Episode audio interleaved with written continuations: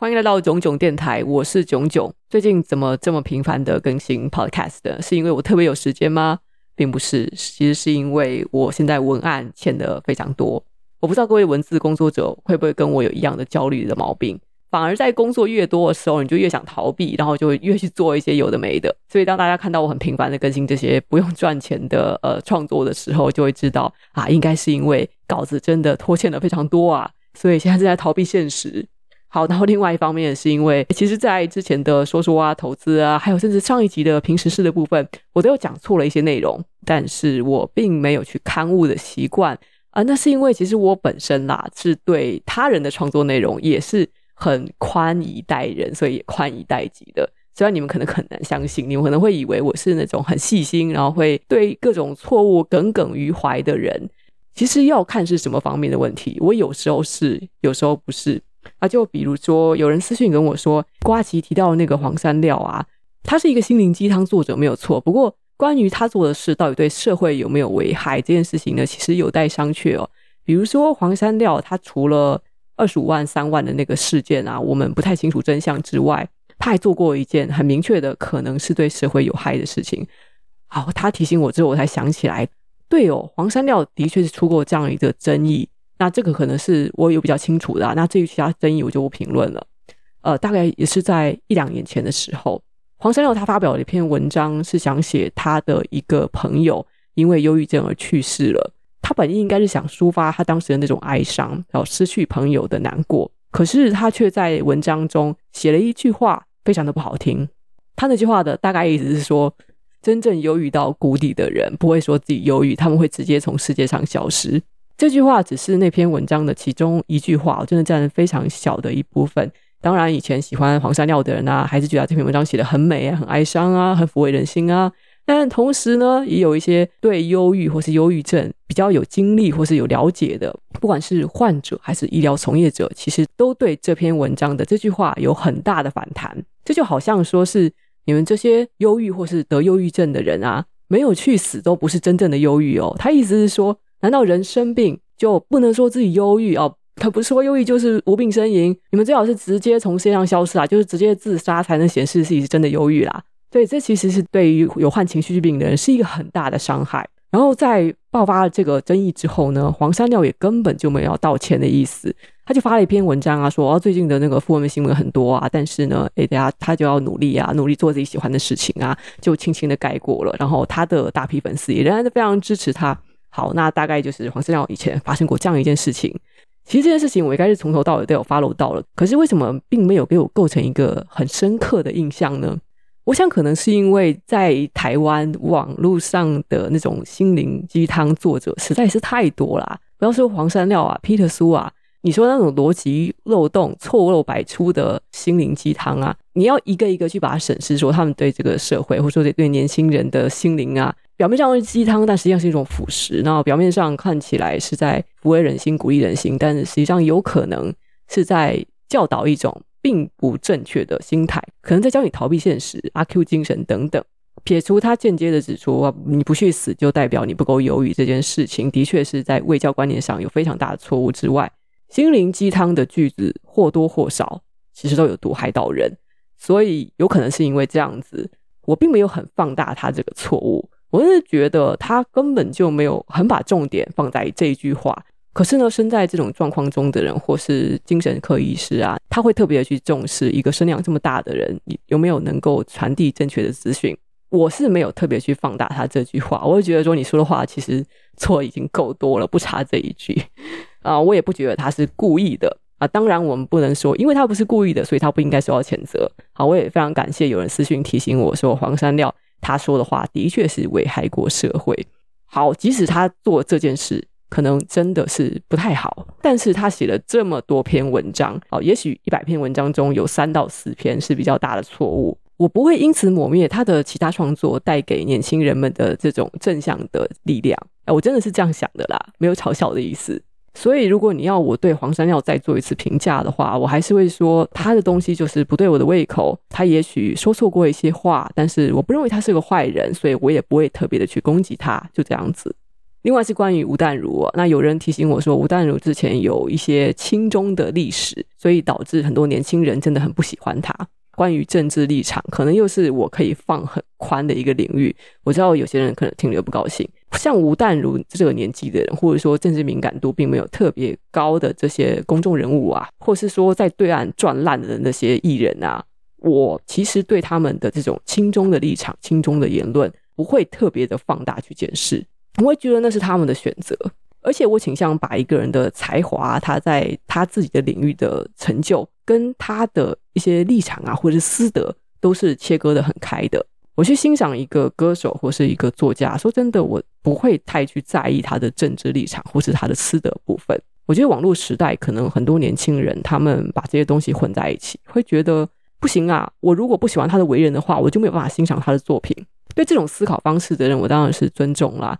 但是我觉得大家可以去接触一些真正的名家的作品。我们以书为例，像是三岛由纪夫有一些军国主义的立场，夏目漱石他有一些情绪上的疾病，而且他是一个家暴男，但是他如今印在日本钞票的千元钞票上。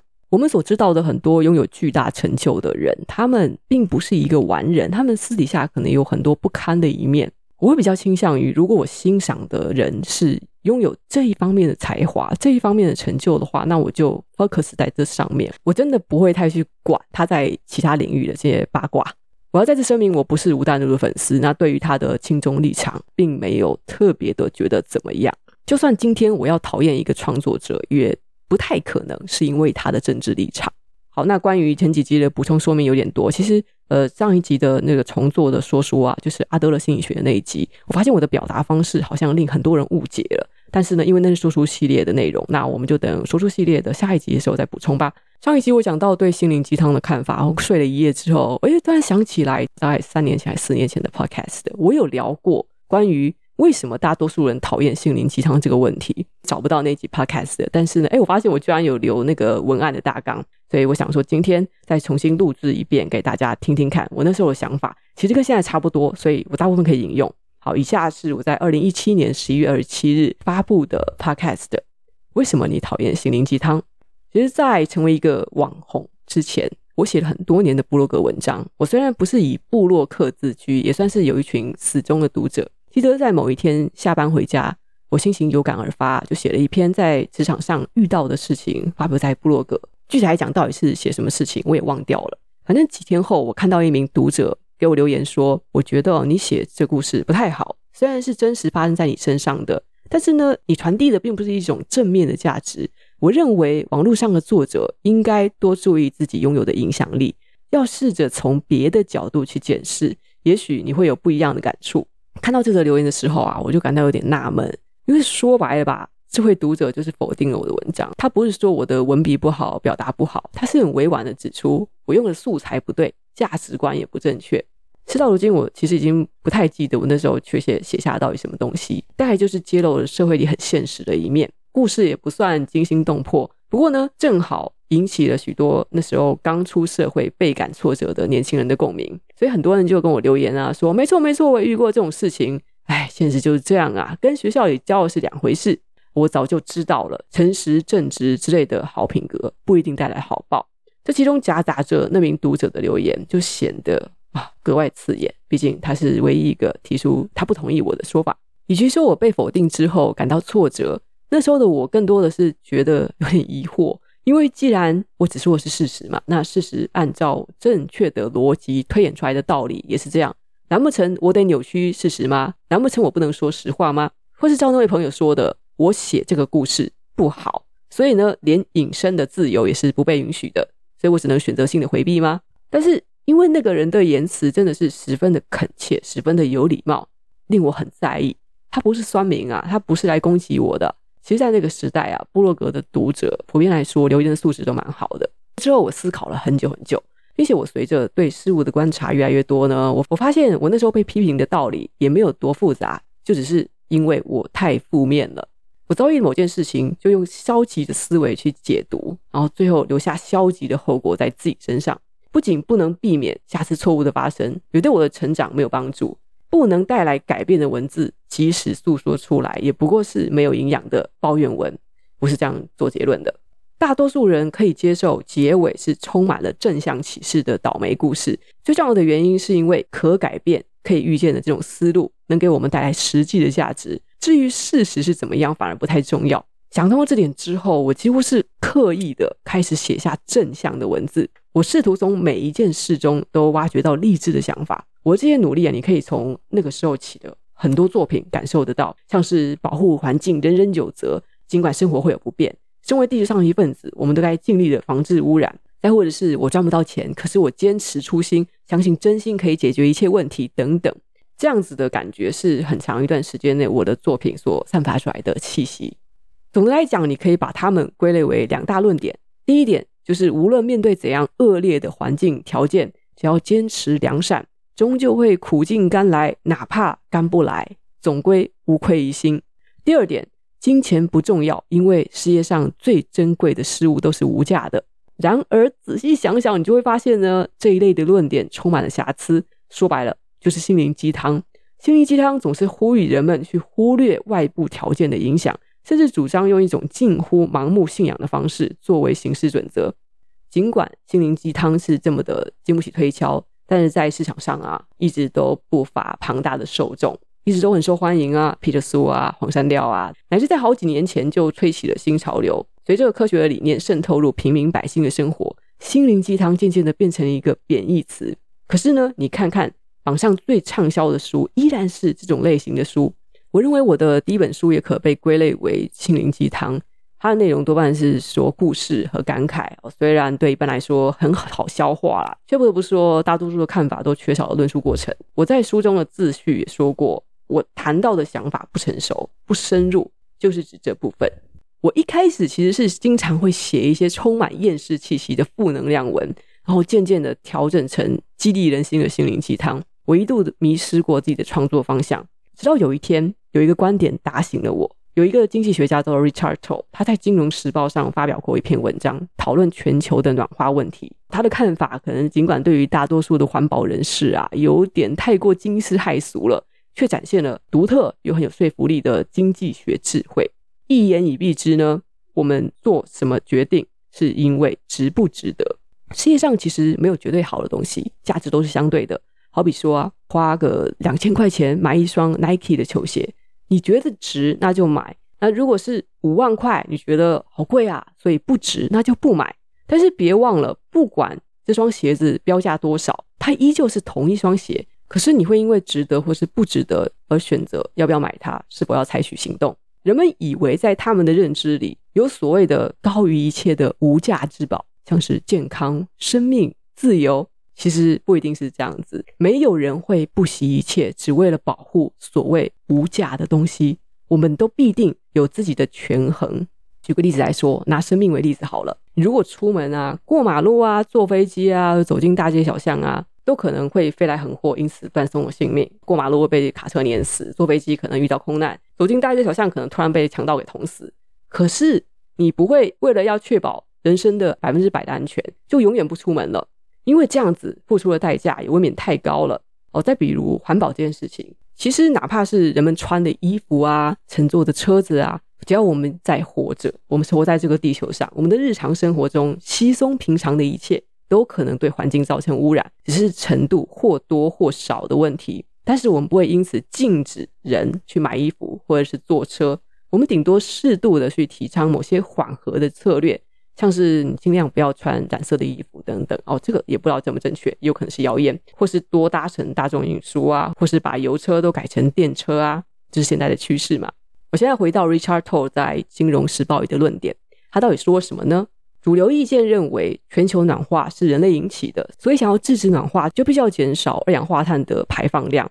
可是呢，你如果想要真正的达到制止全球暖化，那个所需要的减排总数，其实是不管怎么样都不可能达到的。每个国家都不可能承受这样子巨大的代价。不管我们制定怎么样的策略，不管我们怎么样去呼吁人们尽量的实现环保啊、极简的生活，我们就是没有办法阻止全球暖化。所以。最好的方法是允许一定程度的暖化，何况其实说到底啊，就算真的发生了最严重的暖化情况，也未必是一个不可以接受的结果。对某些地区来说，反而可能是好事。